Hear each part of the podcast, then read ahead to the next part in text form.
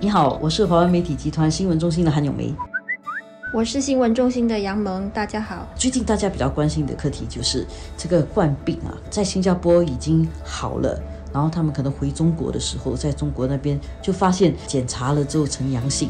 又好像被确诊了，这样会让人家担心说，是不是有一些病例其实还没有好透，就让他们出国？这样的情况底下，会不会反而是新加坡变成输出的冠病？对，本来从新加坡是一个输入国，现在又变成了一个输出国。看起来是回到了中国的在本地工作的客工，他们回去之后发现体内还是有病毒，然后根据中国那边的做法，就是要求他们再送去医院隔离，而且有一些还甚至是说他体内的病毒相当高。所以这里面的一个问题就是，还有一个医学的跟一个观念的观念里面呢，大家觉得说，只要你身上能够测出有病毒的话。你就是一个冠病的确诊病患，但是从医学上来讲呢，即使你身上有病毒，可能你已经好了了，但是你身上还是有一些这个病毒的碎片，所以在这个定义上面的不同呢，会造成不同的地方可能在讲这个人是不是一个确诊病例的时候，会有一些矛盾啊。比如说以新加坡的情况来讲，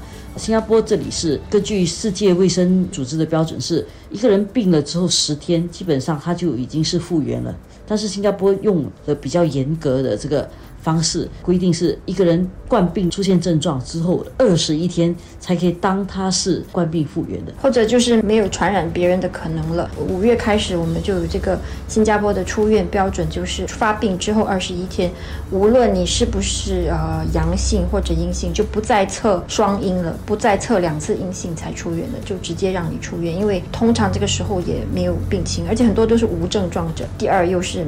他们是觉得是没有没有这个在感染别人的可能性。如果你没有跟这个新闻跟得很紧的话呢，有些人会有一些疑问啊。因为早期有一些冠病病人在医院很久的，之后住了好久才出院。但是为什么现在二十一天就可以出院了呢？是现在的那个冠病的病毒比较不厉害，感染你的时间比较短，还是其实现在的医学比较厉害，很快可以把你治好？还是有些什么其他的原因？刚开始的时候，他们对病毒。不是很了解嘛，然后觉得它传染性特别高，就很担心，所以全部的人都是住隔离病房。后来随着时间的推移，就发现其实很多在隔离病房的人是好的，就没有病的，只是把他们隔离起来，不要传染给别人。再后来就发现，其实两个人住一个隔离病房也无妨，反正你们两个都是已经中了的。呃，甚至有一些社区的护理的那个设施，比如说第一 resort 这些，他们也是两个人一间房，因为就是让你们两个一起隔离到你们测双阴为止。再后来又发现这样子下去不是办法，毕竟我们的病例又这么多，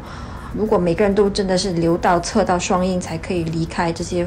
医院也好，社区护理设施好，那不是要动用很多资源吗？所以就决定发病二十一天，无论怎么样都可以出院嗯，其实这个是一个医学根据的，因为呃，传染病啊是如果这个病毒还能够再复制活体病毒的话，这样它就有传染的可能。但是如果你身上还有那个病毒，但是这个病毒已经是那个死的病毒了了，而且它又不能够再重新复制新的病毒的话，其实，在传染病里面，它已经不具传染的作用了了。因此，从医学上来讲，这样的病人只要他没有症状嘛，他已经好了，他即使身上是带着一些病毒的碎片，但是因为这些病毒已经死了，其实是可以安全的出院的。这个是根据这样的一个医学的标准来定，要不然的话，那个现在的隔离中心应该还有很多人在。住，而且很难清到完，因为这个冠病的病毒，它不是一下子全部在你身体里面都可以清到完的。有些人呢是会比较长的时间有那个病毒的，它的尾巴很长，所以这里就是出现一个。各国的出院标准似乎还没有统一的情况，就是在中国，可能只要你是有阳性的，还测得到病毒，哪怕是死病毒，他也当你就是还是有这个病的。他就不是测你是不是冠病阳性还是阴性，他是测你有没有病毒。只要你有病毒，他就当这是你有这个病。所以各个地方的标准不同，其实会造成很大的误解，尤其是人民啊，就是在新闻报道上，你就看多少人从新加坡回来了，然后有多少里面身上有这个冠病的病毒，就把它当成一个确诊病例，好。像新加坡变成一个病例输出国，当然这一点来讲，我们也不能够说掉以轻心，说我们就一定是安全的。但是从那个数字来讲哦，作为新加坡人，我们了解的一些情况，我们大概也不用太过紧张，抱着一点科学的知识去看待吧。因为新加坡回中国的人里面，好多都是住在大型宿舍的科工。而大型宿舍的科工的感染率是百分之十六点多。换句话说呢，大概六个人里面就有一个人会染病，就染过病或者好了了。所以如果他们回去，一班飞机坐一百个人里面。这样有百分之十六点四，如果这一百个都是工人的话，那百分之十六点四可能会测出有病毒，因为他们可能好了。他如果有一些你测出有病毒，也并不是一件非常非常罕见的事啊。所以可能部分是因为这个原因，中国大使馆就规定，从星期五开始，所有搭飞机去中国或者回中国的人。必须要出示一个阴性的检测的结果，才可以登机。这个就是冠病所会带来的很多其他的我们意想不到的事件啊，包括一些外交的人与人之间的国民外交的。因为像中国有这么多个省市，有些地方他可能一些媒体。他们就知道，哦，新加坡飞回来的里面有好几个身上有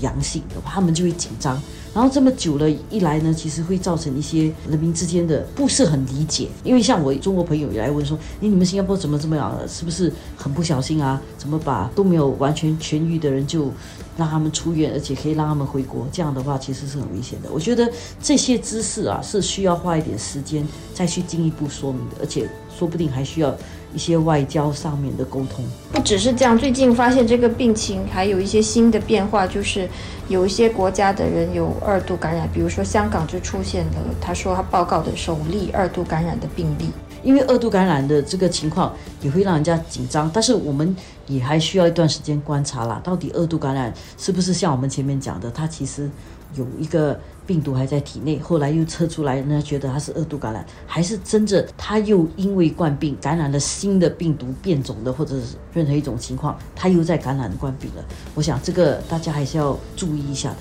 但是与此同时，我们也不要因为说有些人已经病好了，就觉得哎没关系了，我就可以随便。可能是这个原因哦。中国那边这次说登机必须出示阴性检测结果的其中一个要求就是必须是核酸检测，而不是抗体。检测，对你不能说你有了抗体了，你就曾经康复过了，就以此就可以登登记。可能他就是担心有抗体不代表你不会二度感染。核酸检测跟这个抗体检测，它们的差别是什么？核酸检测就是现在目前你体内测到了病毒，嗯，抗体是你体内可能有病毒，可能没有病毒，但是你出现了抗体，就是说你其实是中过，但是已经有抗体，说明你已经好了。所以呃，核酸检测其实比较接近目前目前的情况。所以不管怎样讲，这个冠病还有很多东西值得我们学习的了。大家还是要继续关注疫情的发展。